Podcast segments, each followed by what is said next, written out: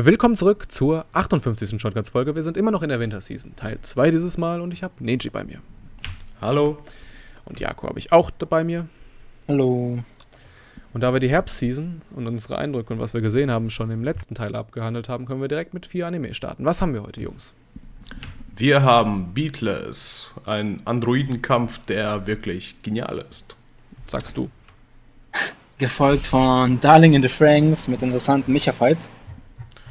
Darauf folgend kommt eine richtig geile Schiffsreise mit A Place Further Than the Universe. Und den Schluss macht Death March to the Parallel World, wo es um ein MMO-Setting geht. Krass. Wollen wir sofort mit dem ersten starten? Ja. Also, ich spoiler vielleicht jetzt schon mal gleich ein bisschen. Also, es wird darauf hinauslaufen, dass Beatles gegen Darling in the Franks heute einfach gegeneinander clashen werden. Dafür sind die Anime einfach viel zu ähnlich. Aber worum geht's in Beatles? Oder erstmal ein paar Rahmeninformationen. Er hat nämlich zwölf Episoden, ist ein Action-Drama, Romance-Sci-Fi-Anime, adaptiert von einer Light Novel. Ein Band, um genau zu sein. Äh, Studio Dio Medea hat ihn adaptiert und Amazon zeigt ihn im Simulcast. Der Plot. Eine Welt, die alles Robotern in Menschenform namens HIE überlässt. Arato Endo 17 wird Owner von Lachia, einer von fünf Androiden mit nie dagewesenen Superkräften, die einen Wettstreit ausfechten. Während die Erwachsenen tatenlos zuschauen, probiert Aratos Generation einen anderen Umgang aus und sucht neue Antworten auf die Fragen der Beziehung zwischen Menschen und Dingen. Wie fandet ihr ihn? Jako will den Start machen. Da hast du dir gerade wertvolle fünf Minuten erkauft, Oleg, bis ich dich fertig mache.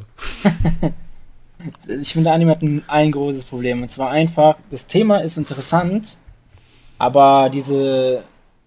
Er, hat halt, er ist einfach nicht seriös für mich gestaltet, der Anime. Und es spiegelt sich einfach hart in den Charakteren wieder. Was einfach halt. Ich kann den Anime einfach nicht ernst nehmen. Wobei eigentlich die Problematik und das Szenario, was der Anime bietet, eigentlich keine Ahnung, man kann so viel daraus machen und es auch so interessant gestalten, was er aber halt nicht macht. Genau das ist es. Also für mich ist dieser Anime halt auch tatsächlich äh, der bessere, der ernstere Ansatz im Prinzip. Aber es ist einfach. Oh! Ich werde es jetzt einfach schon mal mit Darling in the Franks ein bisschen vergleichen. Darling in the Franks nimmt sie einfach verdammt ernst und exekutiert auch einfach alles, die ganze Präsentation total ernst. Und das ist einfach von Diomedea. Diomedea ist ein Studio, was einfach nur Aufträge abarbeitet. Und so fühlt sie das halt auch einfach an. Äh, du hast die ganze Zeit diese, diese Anime-Klischees, die Darling in the Franks auch hat, aber so ernst machen, ähm, aufspielt, dass es auch irgendwie so einigermaßen in den Fluss passt. Hier ist es halt dann halt einfach. Ich erinnere mich an diese Szene, wo einfach diese drei Oberschüler da waren. Unter anderem Arato. Und ähm, die laufen so die Straße entlang und er sieht dann irgendwie in einer Seitengasse so einen abgerissenen Roboterarm und er sagt so, die Armen, was werden die jetzt getötet hier von diesem Roboterkiller? Und seine Freunde meinen alle, hey, das sind alles Ressourcen, alles Roboter, es ist eher eine Verschwendung statt die Armen, die haben doch eh keine Seele. Dann rufen sie die Polizei und alles und dann kommen ihre drei Schwestern und jeder von denen hat einfach eine kleine Schwester und die sind auch zufällig alle befreundet und kommen dann vorbei. Oh. so schnell kann man ein Anime zerstören. Ja, also ich finde, der Anime hat mich jetzt auch nicht so gecatcht gehabt. Also jetzt auf, auf einmal. Nö, ich hab, also der hat mir zwar ja gefallen, also auch von der Umsetzung her. Also ich meine jetzt damit so von der Zeichnung, so wie die Figuren jetzt dargestellt waren, fand ich das schon ganz cool, auch die Idee. Aber besser als dieses Death March von Silverlink auf jeden Fall. Ja. Und ich habe mir halt einfach nur die Figuren dann angeschaut, so Mädels mit solchen mega Waffen, die eine mit dem ultra fetten Sarg also die blauhaarige da. Ja, dem Schrank.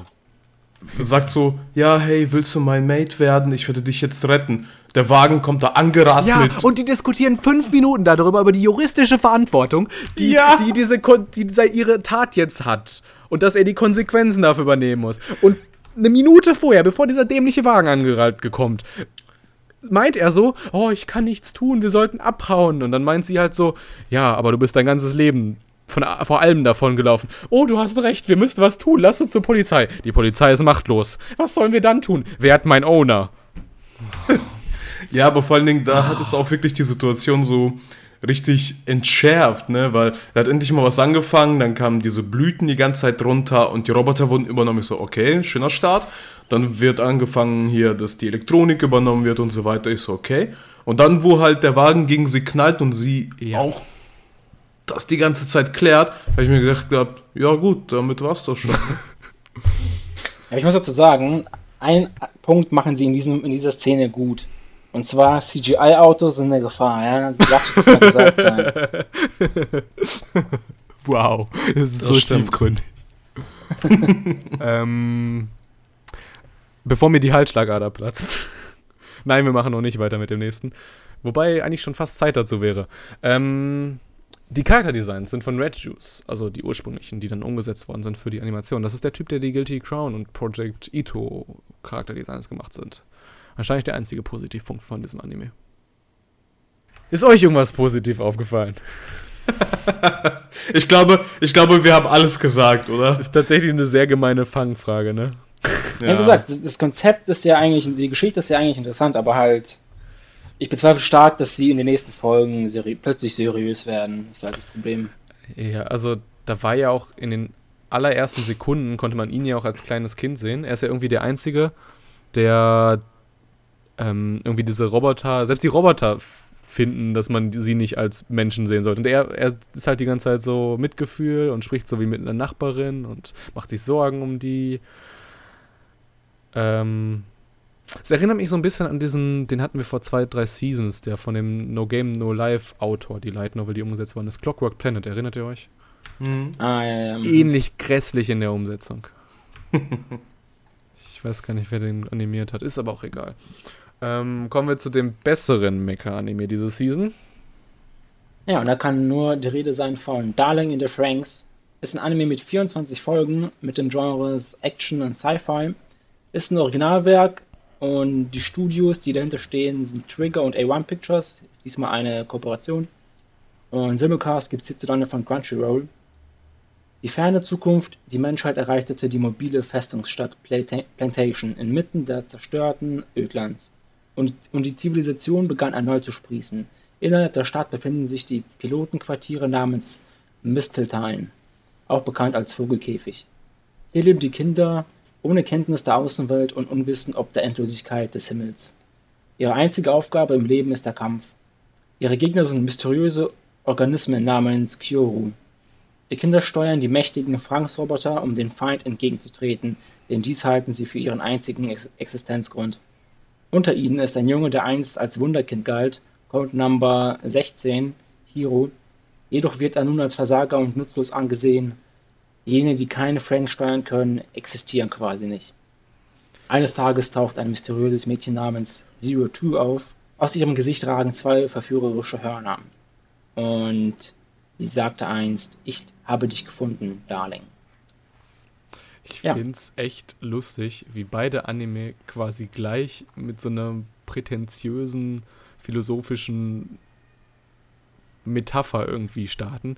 Aber diesem Anime habe ich es irgendwie abgekauft. Ähm, da war irgendwie diese, diese Paarvögel. Ich glaube, ich weiß nicht, ich glaube, sowas existiert nicht. Die halt irgendwie nur einen Flügel haben und deswegen sich sehr nah, also so Männlein und Weiblein aneinander kuscheln müssen, damit sie halt so einer hat links einen Flügel, einer hat rechts einen Flügel, damit sie fliegen können. Ist doch ein schönes Konzept.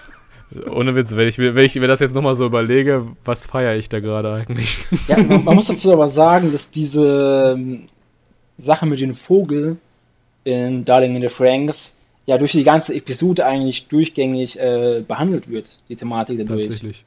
Und bei dem bei Beatles halt einfach nur irgend so Pseudo, hier die Stars, was auch immer. Und ich habe schon vergessen, was sie da erwähnt haben am Anfang. Ähm, irgendwas mit, ich vertraue in dein Lächeln und selbst wenn du keine Seele hast.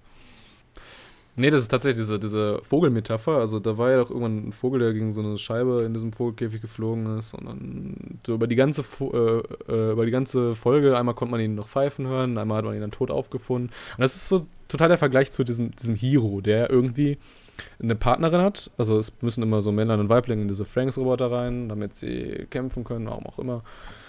Und ähm, er hat halt eine, ist mit ihrer Part, mit seiner Partnerin irgendwie nicht kompatibel und ja, dann landet er an so einem See voller Selbstzweifel. Das erinnert mich so ein bisschen an Auto aus, aus Divine Gate.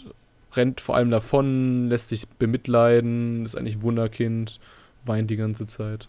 Nur halt Ja. weniger nervend. Ja gut, aber der hat sich auch einen sehr geilen Ort ausgesucht, ein Schöne Atmosphäre mit Bäumen, einem See, glaube ich sogar, ne? War das ja schon. Und was ja Sinn im See zu sehen gab. Ja, natürlich. ja, cool, für uns auf die Sprünge, wir sind alte Männer, wir wissen das nicht mehr. ja. Ich weiß es natürlich noch, weil sowas gerade mir im Gedächtnis. Du hast eine gute also, Beobachtungsgabe. Auf jeden Fall kommt er halt da an und ja, sieht quasi Klamotten von jemandem und anhand der Höschen erkennt er natürlich, dass es nicht die Uniform der Schule ist. Nein, Spaß. Er erkennt einfach nur halt am Aussehen der Uniform, natürlich ist es dran. Und trifft halt unsere Protagonistin, äh, Zero Two. Die Partnermörderin. Ich bin mir noch nicht ganz sicher, aber ich glaube, diese Kinder, die das sein sollen, die sind keine richtigen Menschen, die werden dann Parasiten oder Parasite genannt, glaube ich, im Anime. Es kann auf jeden Fall krass moralisch werden. Mir kam es so vor, als ob sie ihn so ausgesaugt hat, ne? Als sie eingestiegen, äh, als er eingestiegen ist. Sie ist halt tatsächlich, sie hat einen Partner, aber sie macht eigentlich immer, was sie will, ist immer alleine, kämpft wie ein wildes Tier, weil sie irgendwie nichts zu verlieren hat. Also klingt, als hätte sie irgendwie eine krasse Backstory, die bestimmt noch in den folgenden Episoden äh, behandelt wird. Und sie verschleißt einfach alle ihre Piloten. Und ja, ihn bestimmt nicht, weil sonst macht dieses also Anime einfach keinen Sinn. Worüber ich aber noch sprechen will. Was willst du noch sagen? Nee, ich fand das halt einfach nur gut, wo die Situation halt richtig ernst wurde und die so, ja, ja, ich werde äh, dich auch zerquetschen, ne? Und dir wird's auch scheiße gehen, genauso wie dem da rechts. Ja, ja, alles klar. Kein Problem. Ich fand, fand dazwischen diese ganzen Sätze, fand ich sogar noch cooler eigentlich, wo so, sie meinte so, du hattest beim Anblick meiner Hörner keine Angst, so unsere Kompatibilität stimmt, deine Fähigkeiten müssen noch erwachen und dann irgendwann so, die Zeit ist um und dann, äh, ja, kam halt ihre Truppe und hat sie wieder mitgenommen und sie in ihre langweilige Welt zurückgeholt. Worüber ich sprechen wollte. Achso. Komm, ich habe heute einen Tag, komm du auch noch. Hör zu. ja, nee, ich wollte einfach nur, weil du schon ange, ange, angefangen hast mit dem halt über den Main-Char, ähm, in vielen Animes sage ich ja, dass so, so, ein, so ein Verhalten, wie es bei dem ist, dass so, oh ja, ich bin eigentlich ein Versager und kann nichts, klar, aber eigentlich ist er der, der keine Ahnung, Wunder kennt, was auch immer, ist eigentlich immer schlecht in meinen Augen. Aber in diesem Anime, ich kaufe es ihm einfach vollkommen ab, dass er halt am, am, am Ende am Boden zerstört ist und mit dieser Begegnung mit ihr, auch mit ihre Dialoge, er dann plötzlich halt diese Wandlung durchlebt. Und da kommt dann wieder auch diese Metapher mit dem Vogel dann, als er dann äh, letztendlich dann mit ihr in, in den Micha reingeht. Und das ist halt in meinen Augen eine gute Charakterentwicklung innerhalb einer ersten Folge. Und da Sage ich jetzt nicht nur, weil ich Trigger-Fanboy bin, sondern halt, nee. einfach gut gemacht ist. ähm, worüber ich eigentlich reden wollte, aber das können wir dann ganz kurz abhandeln, müssen wir sogar, weil wir, ja, die Zeit setzt uns wie immer im Nacken. Ähm, das ist mir schon bei Fairy Tail aufgefallen, als A1 Pictures mit, äh, mit Satellite den, den animiert hatte. A1 Pictures hat einfach irgendwie die Infrastruktur, um gute Kooperationen zu machen. In der Regel scheitern Kooperationen, habe ich das Gefühl. Aber irgendwie bei A1 Pictures klappt es und es hat irgendwie das Beste aus beiden Welten. Es hat diese coolen, krassen, übertriebenen Mecha-Designs von äh, Trigger halt und A1 Pictures solide Animation, vielleicht ein bisschen blass. Was meint ihr? Ich gehe mal davon aus, dass auch Trigger an der Animation ein bisschen beteiligt war. Und Mehr besser. Wenn man, naja, ich weiß nicht, ich finde, die Trigger-Animationen sind eigentlich immer sehr strange. Und auch wenn man bei, zum Beispiel bei Killer Kill schaut, auch nicht gerade immer optimal. Ich glaube, da hat A1 Picture schon einen, einen, guten Job gemacht mit denen zusammen. Hm, was mir auch noch aufgefallen ist, äh, der Soundtrack. Das war so ein total episch auffälliger Core-Soundtrack. Es ist, also, äh, wüsste ich es nicht besser, hätte ich gesagt, irgendeiner von den Trigger-Leuten hat den bestimmt komponiert. Aber es ist der Typ, der Aoharu X Machine Gun gemacht hat. Ich stolper sehr oft über den, den Staff von dem, von dem Anime. Gut. Keine weiteren Fragen. Wir machen weiter mit A Place Further Than the Universe. Alles klar, dann standen wir mal in die Antarktis. Also. Soll ich meine Jacke holen? Klar, natürlich. Weißt du doch. Ich hätte, ich hätte den Gag mitgemacht. Ich weiß, aber vergiss nicht die Stiefeln. Also ist ganz wichtig. Ich habe gar keine Stiefel. Ja, ich bin nicht also. gut gerüstet für die Antarktis. Mal schauen, ob das unsere Charaktere sind. Sind sie. In 13 Episoden wird es erzählt. Äh, Genre ist halt Abenteuer und ist halt ein Originalwerk und kommt vom Studio Madhouse. Und den Simulcast hat sich Crunchyroll geholt. Kommen wir zu dem Plot. Unser erster Schritt war stets erfüllt von Neugier. Erfüllt von Neugier nach niemals gesehenen Anblicken, niemals vernommenen Geräuschen, niemals berührten Oberflächen, niemals gekosteten Geschmäckern und niemals zuvor gefühlter Aufregung. Wir reisen, um Dinge zu finden, die wir einst vergessen haben. Wir jubeln bei 40 Grad, drehen durch bei 50 Grad und kreischen bei 60 Grad in Richtung der urzeitlichen Gefilde jenseits des Ozeans, am Rand der Welt, abseits von jeglicher Zivilisation. Dies ist die Geschichte von vier Mädchen, die in die Antarktis reisen, ferner noch als ins Vakuum des Weltalls. Und wir kennen erst drei. Genau. ähm, gleich vorweg. Es handelt sich um das No Game No Life Team, was das animiert hat. Vielleicht ist es euch ist aufgefallen an den zahlreichen No Game No Life Postern in den Kombinis. Vielleicht aber auch nicht. Was ist euch aufgefallen? Ich muss sagen, es ist halt wirklich so ein Anime, den man sich so gelegentlich irgendwie reinziehen kann, so beim Essen oder so, wo man nicht wirklich allzu viel äh, sich nicht quasi rein denken muss in die Sache. Ist halt sehr äh, träge, finde ich auch ein bisschen in der ersten Folge zumindest. Ich meine, mein, wir haben ganz, wir haben tatsächlich, als wir den geschaut haben, haben wir eigentlich die ganze Folge über irgendwas anderes gequatscht. ähm, ich weiß nicht, ich finde aber, der Anime sagt eigentlich, also die, die Anime sagt, also die Geschichte, die der Anime erzählt, sagt eigentlich mehr über den Zeitgeist der heutigen Generation, der heutigen Menschen, als eigentlich über die Story, die dort passiert, weil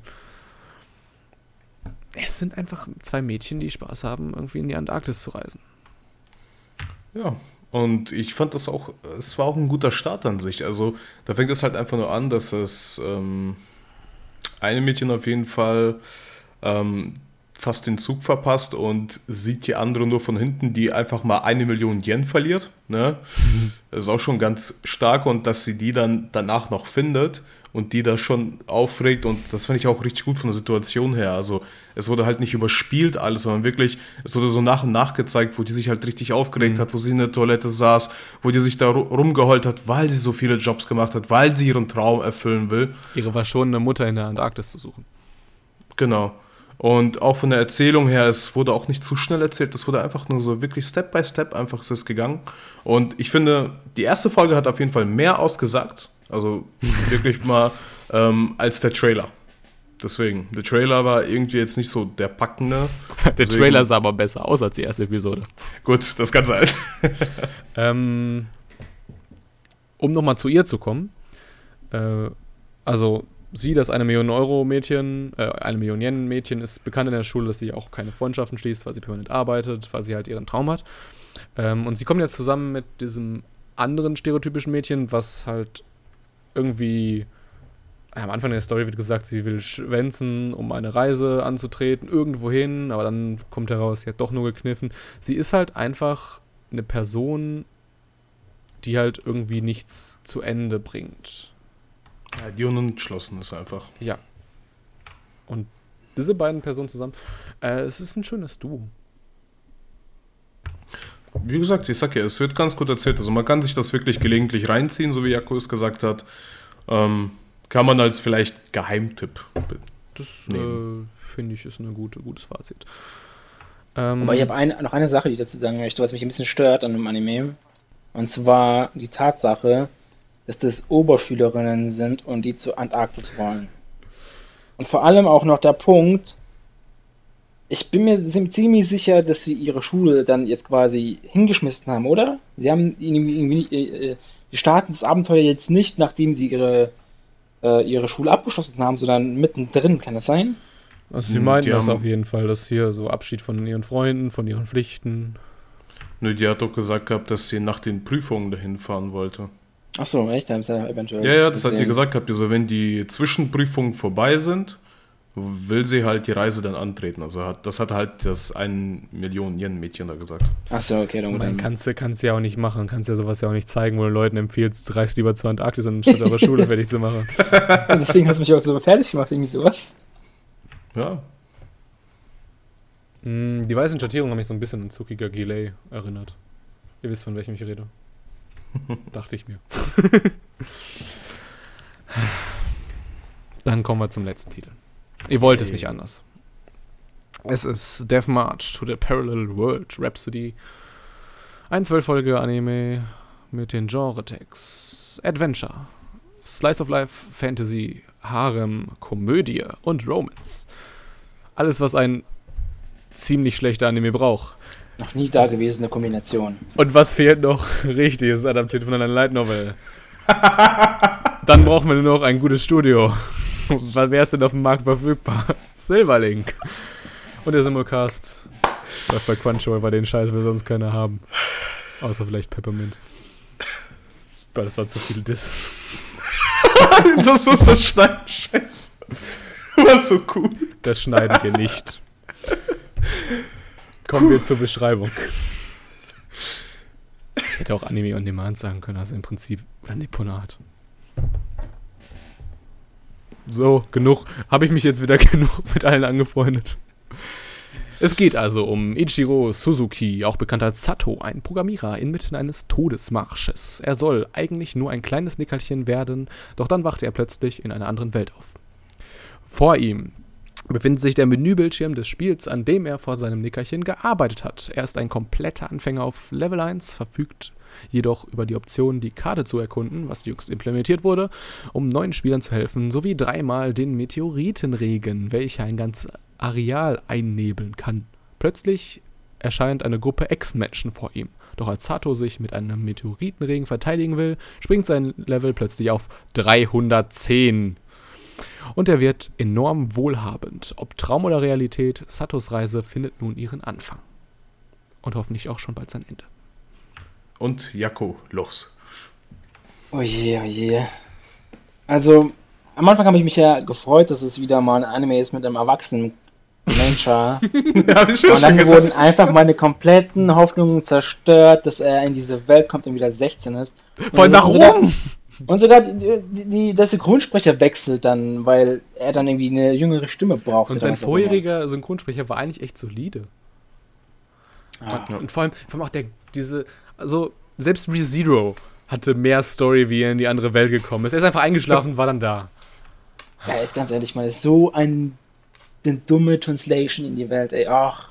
Und dann auch einfach nur, weißt du, in jedem Game, stell dir vor, du bist irgendwie Level 10, 20, was weiß ich, und tötest irgendwie so ein kleines Eichhörnchen oder so ein kleines Schwein irgendwie im Wald von Elvin in WoW. Denkst du, du kriegst da einen mageren EP-Punkt?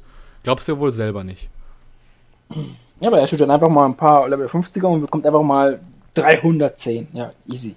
Und anscheinend ist das Max-Level in diesem Spiel eigentlich auch nur irgendwie 100, weil irgendwie, weißt du, er macht dann einen Meteoritenschlag, weil eigentlich war es nur für Anfänger, aber der hat das dann als Skill bekommen. Und er macht einfach einen so einen Meteoritenschlag und, und bläst einfach ein ganzes Areal weg, eine ganze Map komplett weg. Oh. So, kommen wir zu dem positiven Bereich. Den Waifus, die waren in der ersten Episode fast nicht da. Ja. Erstmal zu dem Meteoritenschauer. Wie der es halt gesagt hat, war es ja ein Bug, der da drin war. Deswegen ist es ja so entstanden. Ja, ein Bug äh, insoweit, dass es in dem Spiel, an dem er programmiert hat, noch gar nicht funktionieren sollte. Aber in dem Ding halt. Genau. Ja, aber ich fand das halt von der, also den Start fand ich halt interessant, dass er, ja, dass er, so wie er mit der Hand halt so die Menüführung halt gemacht hat, ne? Also das fand ich schon richtig geil, dass er so eine VR-Brille einfach nur anhat, ne? und so um die Ecke guckt, so mit der Karte und so die ganze Zeit, fand ich das schon eigentlich richtig cool. Wenige Minuten später, also das ist wirklich das Einzige, was schick an diesem Anime aussieht, das genau. Interface. Genau. Ja. Wenn man sich einfach das Gesicht anguckt, also ich glaube, irgendwann gegen Mitte des Anime glaubte ich zu meinen, dass das halt Absicht ist. Die vergessen einfach teilweise Umrandungen von den Gesichtern und sieht halt einfach, also die Welt und sein Gesicht ist einfach ein dasselbe Objekt, dadurch, dass irgendwie eine Kontur fehlt. Es sieht einfach aus, als hätte es kein Polish hinbekommen. Sieht aus wie die verdammte zwölfte Episode von Wizard Barris, das als abends einfach keine Zeit mehr hatte, irgendwie vernünftig zu animieren. und einfach überall Fremdkörper in diesem Anime sind. So, und irgendwann haben die sich selbst bei dem Interface nicht mal mehr die Hand animiert, die auf irgendwas draufdrückt. Dann haben sie einfach gesagt, oh, ich kann das Menü mit meinen Gedanken steuern. Ah, dann müssen wir ja gar keine Hand mehr animieren. Wie super. Und die ganzen Loks, ja, die können wir auch einfach links und rechts als kleine Rechtecke einblenden. Dann ist das noch einfacher zu animieren. Ja. Ja, ich glaube, mein größtes Problem mit dem Anime ist einfach nur wieder allein schon, was auch jeder Anime, jeder MMO-Anime eigentlich macht, so ziemlich, das, du kommst da an, du bist plötzlich in einer neuen Welt, aber du bist, aber unser Major ist immer ultra stark, er ist immer der Beste von Anfang an. Wieso kann man nicht mal ein Anime machen, wo der Major von Anfang an, oder wieso gibt es mehrere solcher Animes, wo der Mensch von Anfang an quasi stärker werden muss über die Zeit lang. Ja? Das machen sie ja auch mit den, mit den ganzen schonen Fight-Animes. Ja, warum nicht bei einem MMO-Setting dasselbe? Wie gesagt, ich empfehle dir in der Hinsicht ähm, äh, Manga kommt nächstes Jahr oder dieses Jahr, ich weiß, nee, dieses Jahr als Anime ähm, Rising of the Shield Hero ist einer der meistgelesensten Manga aktuell. Das soll nichts heißen, also ja, aber er ist schon, schon gerade was solideres auf dem Markt. Hm. So, ähm, wollen wir tatsächlich mal zum Ende der Episode springen und das noch mal kurz besprechen, bevor wir auch den Podcast beenden. Ähm, und vor allem kleiner Disclaimer, ich vermute tatsächlich, dass die erste Episode immer noch die beste sein wird, weil jetzt kommt das ganze Comedy-Waifu-Action-Zeugs und mir graut es. Ähm, ganz am Ende war es interessant, dass äh, als er seine Ultra-Skills entdeckt hat, dass er stärker ist, dass er da mit Lichtgeschwindigkeit rennen kann, springen, Kräfte ohne Ende. Und dann sieht er einen Weibern, also so einen Drachen. Und hat einfach den mit der Erde beworfen, hat anscheinend war da ein Stein drin und der jagt ihm in seinen Flügel einfach so ein Loch rein, wo ich mir gedacht habe, so, okay, äh, alles klar. Dann verfolgt er ihn, dann greift der Weibern eine Gruppe von Rittern an, die den versuchen da runterzuholen. Auf mickrigem Level äh, 5 von bis 30, im Durchschnitt 7. genau, die hatten so 21, 30 halt und haben ihn mit Magie versucht, mit Speeren und Gott weiß was. Und haben es, glaube ich, sogar geschafft. Nee, haben die es geschafft gehabt? Ich glaube nicht. Ich glaube nicht, ne? Genau, und dann hat halt das eine Mädchen da ist halt in die Luft gesprungen und. Oder, ah, nee, die wurde von dem Weibern getroffen, genau. Hat sie, sie sich halt nicht sogar mit ihrer Windmagie, als sie die auf den, auf den Drachen geschmissen hat, sich sogar nicht so selber so in die Luft gehauen irgendwie? Genau, genau, genau. Total. Ja, und dann hat halt eine ihrer Kolleginnen halt so einen Wind gemacht, dass es die halt dämpft und dann springt unser Superchar nach oben, fängt sie auf und damit endet die erste Folge. Nicht ganz, weil dann hat er noch das Achievement Lebensretter bekommen. Ja, immerhin haben, sie das, immerhin haben sie das richtig gemacht, dass sie wegen jedem Scheiß Achievements bekommen, ey.